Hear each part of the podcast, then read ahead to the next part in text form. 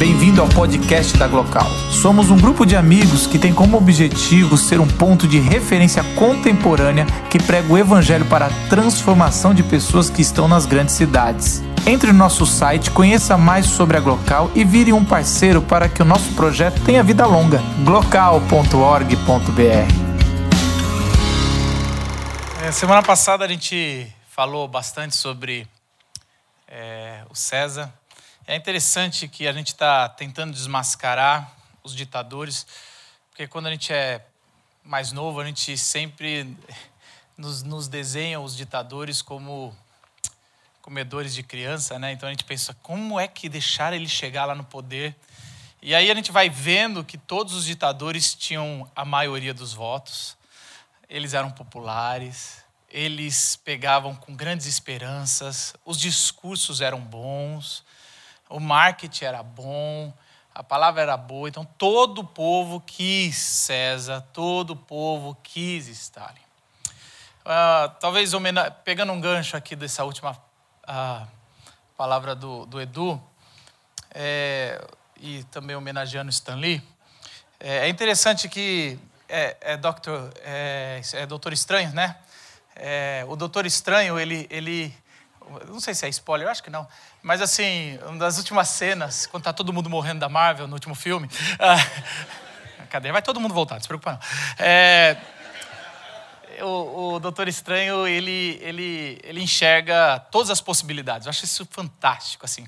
Porque você tem várias formas de enxergar o futuro, a linha do tempo. Uma delas é que cada, cada efeito de uma batida de, de asa de borboleta pode mudar tudo. E, e aí você tem, assim, ele enxerga todas as milhões e uma que provavelmente vai ser da próximo filme, isso eu já não sei, não é spoiler, mas uma era que eles poderiam ser derrotados, né? E ele não estava lá.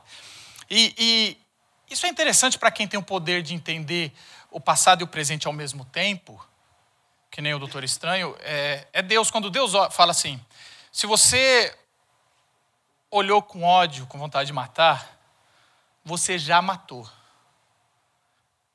E você talvez falaria: Não, Jesus, eu não matei, eu só olhei com ódio. E aí talvez Jesus, como doutor Estranho, falou: Não, eu olhei em todas as possibilidades, se você tivesse poder, você teria matado. E, e é exatamente isso que a dimensão, quando Jesus ele está conversando sobre todas as possibilidades eu vi. É, é, que eu não deixei. É que a minha graça transbordou e eu não deixei você ter a possibilidade. Mas o seu olhar de morte, dependendo das circunstâncias, se ninguém tivesse te vendo, o que você faria? Você teria matado. Não é doutor estranho que enxerga todas as possibilidades, é Deus, é Jesus. Ele enxerga, ele fala: assim como temos que desmascarar os ditadores, entender que os ditadores não são esses malvadões, pelo menos no começo, e eles sempre entraram com a maioria do povo ou a maioria do, da legitimidade. É assim que a gente entra e é assim que a gente tem que enxergar. Como a mentira da semana passada de César, o divino, é, também a gente derrubou, porque todos nós achamos que temos o rei na barriga, toda criança acha que ela é tudo na vida, que ela é rei, que ela é divina, que ela é filha de Deus, e a religião só vem para piorar isso. Você é divino, filho de Deus. Hoje a grande mentira é que a gente tivesse o poder, a gente seria bom. Toda criança acredita que se tivesse o poder, seria bom. Isso é um pensamento infantilizado que a gente carrega por tempos. Quando eu era adolescente, eu juro para vocês, eu olhava aquelas, aquelas é, apostas de fim de ano, até hoje tem, que davam não sei quantos milhões, e eu fazia minha oração. É, vocês estão rindo porque vocês faziam essa oração também. Eu, eu, com o meu coração sincero, e era sincero, eu não estou falando, não tinha hipocrisia, era sincero, eu falava, Senhor Jesus, se eu ganhar na loteria, nenhum missionário que eu conheça passará fome. Tua palavra irá longe. E olha que seria um milagre, porque eu nunca apostei, eu queria ganhar sem apostar. Ia ser muito louco, Marcos, você ganhou, mas não tem nem bilhete. Você ganhou, fique quieto. Hoje eu entendo que isso seria possível, chamaria lavagem de dinheiro. Mas assim, na época achava que ia ser um milagre. Até um dia, eu lembro direitinho um dia, que eu estava com os meus amigos, amigos, os meus melhores amigos. Posso até falar o nome, que eles não estão aqui mesmo, tanto faz, antiético. Era MV e Saulo. E eu lembro que a gente já era mais velhinho, vinte e poucos anos, já era missionário. E saiu uma grande acúmulo aí de loteria. E a gente deu a bobeira de falar: e se você ganhasse, o que você faria? E se eu ganhasse, o que faria? Eu lembro direitinho que o meu amigo MV, o mais velho da, da, da, turma, falou assim: Ah, mas se eu ganhasse, não se preocupe, eu daria um carro usado para vocês dois. Era questão de 50 milhões que ele ia ganhar. E ele ia dar um carro usado para nós dois. E eu lembro muito, de forma clara, que eu olhei para o Saulo e o Saulo falou: Como assim? Você vai ganhar 50 milhões e vai me dar um carro usado? Usado? Ele, e aí o, o MV falou: Você já está reclamando, também não vou dar. Cara, houve uma briga ali que assim. Cara, eu, eu vi assim, ele falou: Então enfia esse carro. E eu falei: Opa, peraí, peraí, peraí, peraí. Isso é, eu estou falando sério, deu uma briga ali porque um ia dar um carro usado. Porque um carro usado, se eu te dou agora, você fala, putz, que maravilhoso. Mas se eu tenho 50 milhões, é tão interessante isso, né? Se você tem o dinheiro, não vale tanto. Ah, não. Que nem aqueles caras muito ricos que fazem. Ah, o Bill Gates. Bill Gates deu metade de tudo que é muito dinheiro. Ele deu para a África, para os pobres. Mas sempre tem um idiota que fala: ah, se eu tivesse dinheiro do Bill Gates. Não, você não faria. Você não faria. Porque a nossa sociedade idolatra Steve Jobs, que era um, um babaca. Que nunca ajudou ninguém.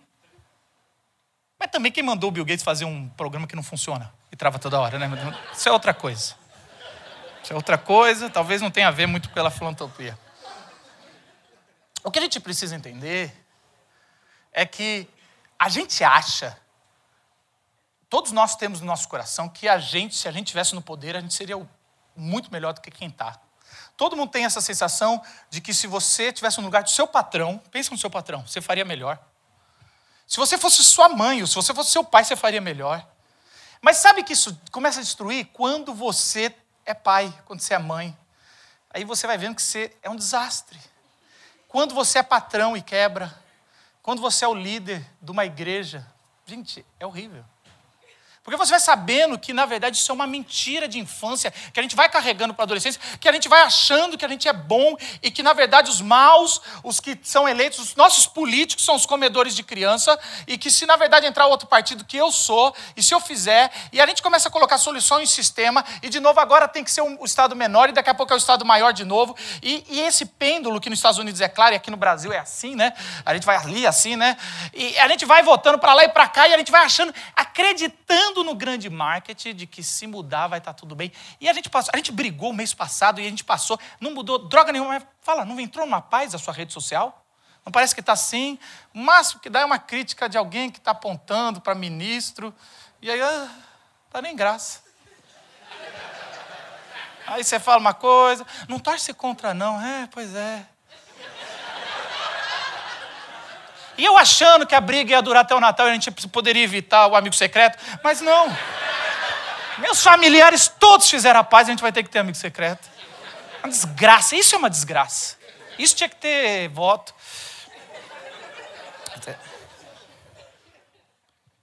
É interessante que quando Jesus ia começar o seu ministério, ele teve que fazer um tipo um processo que remetia a todo o processo que o povo de Deus, o povo judeu, o povo hebreu fez. É como se fosse um, uma, a jornada do herói repetindo o que falhou o povo de Deus. Então ele, ele teve que, que passar pela água, por dentro da água, o batismo. Naquele caso, hoje os presbiterianos estão certo. Mas naquele caso, ele, ele, passou pela água, assim como o povo passou pelo mar. É, depois ele passou pelo deserto, ele foi para o deserto. Depois ele recebe a lei, ah, o povo recebe a lei, ele também fala o, o, as bem-aventuranças. Então tem todo o processo, principalmente Mateus, que é um livro judaico mesmo. É o processo igualzinho da jornada do povo, porque ele está dizendo: Eu sou o verdadeiro povo de Deus, eu sou o verdadeiro filho de Deus. Porque a primeira vez que fala de um filho de Deus não é Jesus. Jesus não é o filho de Deus primeira vez que a Bíblia fala, a Bíblia vai falar que o filho de Deus é o povo de Deus, que foi escravo no Egito. Mas é interessante quando ele está no deserto, ele é tentado, e a última tentação, segundo Mateus, é uma tentação muito, muito interessante, porque assim, eu nunca entendi, eu já contei isso aqui, eu nunca entendi direito as tentações, não me faz sentido a tentação, porque se, se Jesus é Deus, assim, que, que parada é essa de, se você é filho de Deus, transforma essa pedra em pão. E, e Jesus estava 40 dias com fome. Se eu sou Jesus, eu falo, não, não vou transformar a pedra em pão, vou transformar você, Satanás, em pão. Vira um... Arrancaria a orelha dele e fala, pão de queijo. Sabe assim? Eu, eu tô nem aí, eu nunca entendi isso. É, é, é, Mas não, Jesus fica na boa, na humildade. Por isso que eu estou te falando, se eu fosse Jesus, a gente teria dois satanases. Mas você precisa entender isso. Ah, não, ó oh, Jesus, pula aqui do alto e pede para os anjos pegar e fazer, eu sou Jesus, eu vou. Aí eu ia fazer igual aquela cena do Superman, voar e descer e esmagar o Satanás assim por baixo da terra e falar, vai para o inferno. Aí a última cena, que é a cena que eu gostaria de trazer aqui, que é, aí, aí Satanás já abre as portas, ele, ele tenta Jesus como homem, ele tenta Jesus como, como é, sacerdote, como filho de Deus, a identidade de Jesus, mas na última ele vai lá, claro, ele fala, olha, ele, e o texto fala o seguinte, que ele leva para um lugar alto, mostra todas as os povos e o seu esplendor, toda a humanidade. Eu não sei o que é isso. Ele, ele abriu o Google Earth e aí ele fez assim a pinça, abriu. Olha aí, Jesus. Tá vendo? Se você se prostrar, eu te dou tudo. Stalin, você começou com uma causa boa, mas se você se prostrar, eu te dou todo o poder Epa, você já imaginou se Satanás te fizesse essa proposta? Porque um dos grandes problemas nossos é que a gente sempre se coloca errado no texto bíblico. Não adianta você interpretar bem o texto bíblico. Não adianta você ter ótima hermenêutica exegese se você sempre se acha o cara que vai parar para o pro, pro samaritano, para o cara que foi é, é, roubado. Se você acha que você, sei lá, é o filho que volta. Você talvez, talvez é o filho mais velho da parábola do filho pródigo que nunca voltou. Não adianta nada. E se Satanás te falasse, olha, se você se prostrar, é... eu fico pensando assim, Senhor, eu vou me prostrar, mas no coração não estou, tá tranquilo. É só porque esse diabo aí, eu quero pegar esse poder aí dele para ele largar de ser otário. É que nem aquela parada, sabe? Se, eu, se um gênio mágico me aparecer e falar, você tem três desejos, você pode perguntar o que você quiser, mas você só tem três. O meu terceiro sempre seria mais três. É tão óbvio a parada. E eu sempre pensei, cara, se um gênio aparecer e me der três desejos, o meu terceiro vai ser ser ter desejos infinitos. E depois, quando eu cresci, eu entendi, eu seria o gênio. E, o, e a condenação do gênio é ficar na lâmpada e servir os outros. A ganância vai nos escravizando do nosso próprio eu. É esse o, o ditador que habita em mim e você. Se você não entender que você é um ditador em potencial, que você é mal por natureza, que é uma grande mentira que você fala que se você sumisse, você vai fazer mais mal para as pessoas. Quanto mais cedo você entender, e quanto mais cedo você bater no seu peito e falar, Ai de mim, Senhor pecador, porque eu faria pior.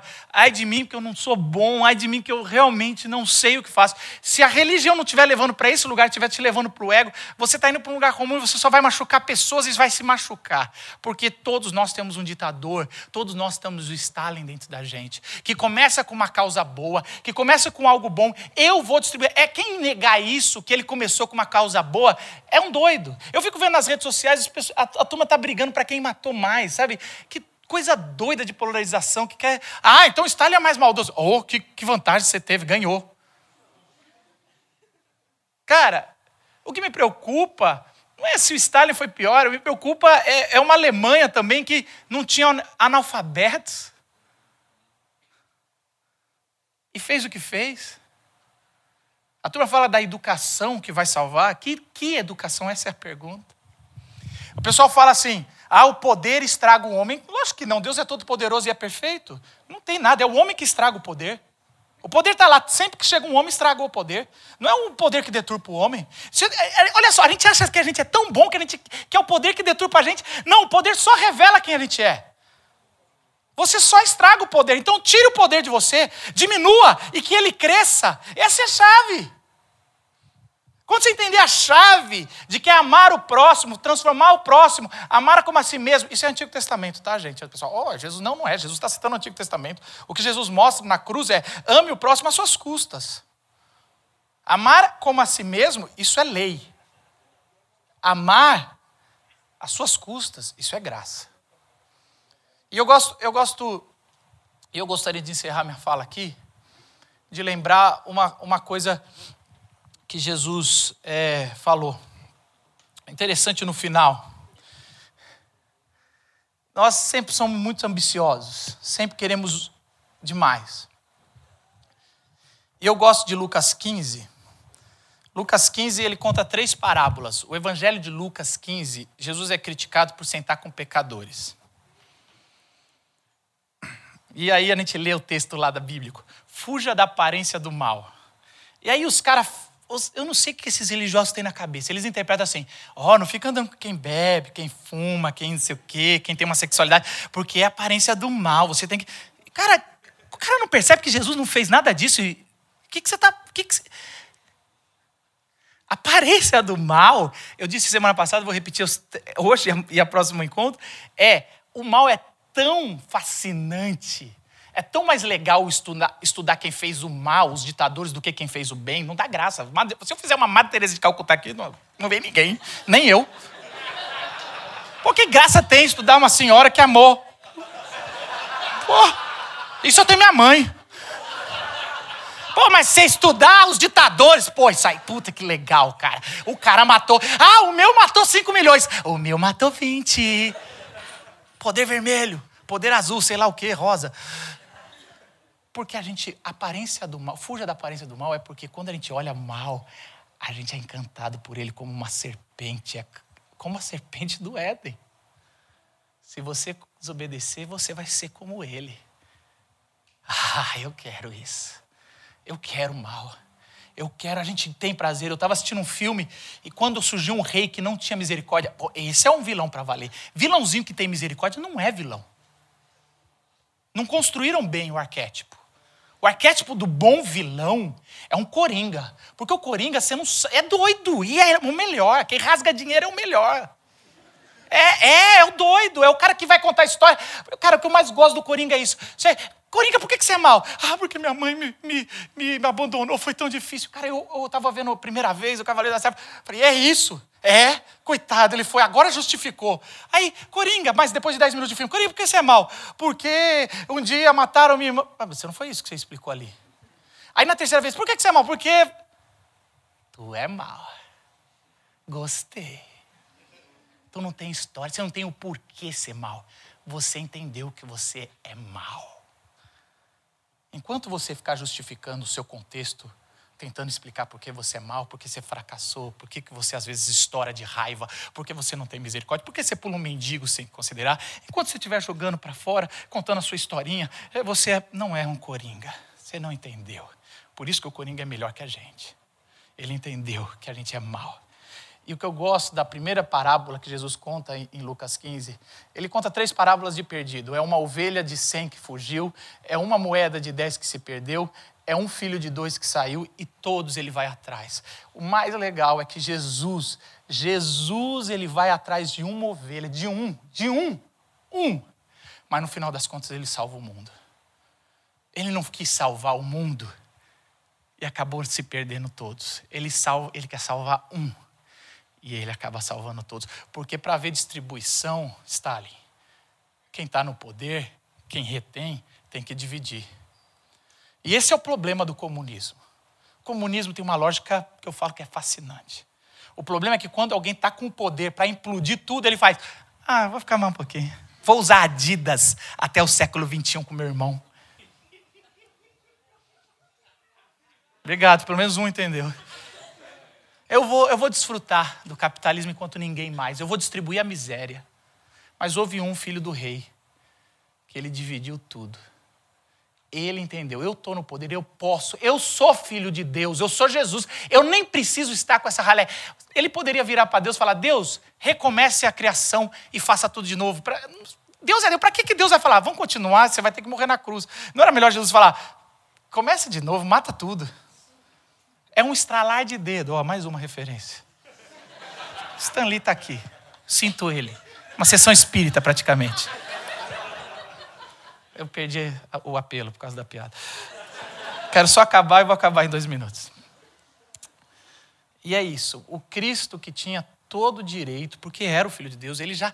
Jesus não senta ao lado direito de Deus Pai porque morreu e ressuscitou. Ele senta direito de Deus Pai porque ele sempre sentou ele desce do trono para morrer, para distribuir a vida. Esse é o comunismo de verdade. A fé cristã. O Cristo. Ele dividiu e deu sua vida. Na hora que ele dividir, deveria implodir o sistema, ele falou: Eu vou morrer com, pelo, morrer com o sistema. E vou quebrar a porta dos infernos quando estiver lá embaixo. E até os que estão no inferno vão poder ser libertos. Não haverá mais cadeia. Eu não estou mais na defensiva, agora eu vou atacar. Esse é o cara que eu queria como ditador. Você já orou assim? Senhor, faça tua vontade, não fica deixando eu fazer a minha. Senhor, não pergunta, não deixa eu perguntar. E aí Jesus fala assim: Não, eu quero ouvir. Mas, Senhor, só pergunto coisa. O Senhor já falou que eu só peço coisa errada. Mas eu quero ouvir. Só para você entender o quanto você está ruim. E quanto mais você é pior, quanto pior você está, mais o meu amor aparece. Eu não quero que você esconda o quão ditador você é. Eu quero que você assuma, Senhor, tenha misericórdia de mim, porque sou stalinista porque eu sou César, porque eu sou um filho de Hitler. E se um dia eu estiver no poder, sem ti, eu vou fingir que vou fazer o bem, mas eu só vou fazer o mal. Porque o bem que eu quero, esse eu não faço. E o mal que eu quero segue os meus passos. Baixa sua cabeça, gostaria de orar com você e por você. E talvez você veio visitar aqui e é muito legal a local, é muito legal a gente ouvir a história o pessoal fez com carinho, todo mundo que está aqui preparou esse encontro com carinho para você. Mas de nada vale esse encontro se você não entender que no, fim do, no fundo, no fundo, o que a gente quer é encurtar, que você tem um relacionamento com Deus verdadeiro. Necessariamente é uma religião, mas é o Cristo que Ele quer se revelar a ti. Ele já enxergou todas as possibilidades. Ele já viu que 99% você é ditador. Mas existe uma forma. Se você chegar à cruz, que ele morreu por você e ressuscitar nele, existe aquele uma chance de que ele vive em você e que o amor, a verdade, a bondade prospere na sua vida. Que ele seja o protagonista da sua vida. Senhor Jesus, obrigado, Pai. Obrigado porque o Senhor me revelou isso quando eu tinha 14 anos, mas a cada dia o Senhor tem que revelar, porque o meu velho ditador quer tomar conta. Se cada um que está aqui, Senhor, tem gente que está sofrendo, Senhor. Eu sei que tem gente aqui que está sofrendo problemas na, seu, na sua casa, no seu trabalho, na sua vida, porque ainda não entendeu que o problema está dentro e não do lado de fora. Não adianta resolver, não adianta ganhar mais, não adianta sair do bairro. Senhor, que o Senhor possa operar um milagre de humildade, que a pessoa reconheça, que saia daqui pessoas que vão pedir desculpa porque entende que o mal vem de dentro para fora. Senhor, agora eu quero te pedir pelo nosso país, livra, Senhor, livra, livra de qualquer tipo de ditadura, Senhor. Nós já vivemos, nossos pais já viveram, Senhor que a gente possa viver em democracia, mesmo que seja essa democracia capenga, Senhor. Nos deixa viver num país livre, Senhor. Aonde um espírita possa fazer o seu culto em paz, um, alguém do candomblé, alguém cristão, aonde a gente possa ter liberdade sem ser perseguido, Senhor. Senhor, que a gente possa ter liberdade de escolher, porque o Senhor, como Deus, poderia não dar e o Senhor deu. A gente também quer ter isso, Senhor. Em nome de Jesus. Amém.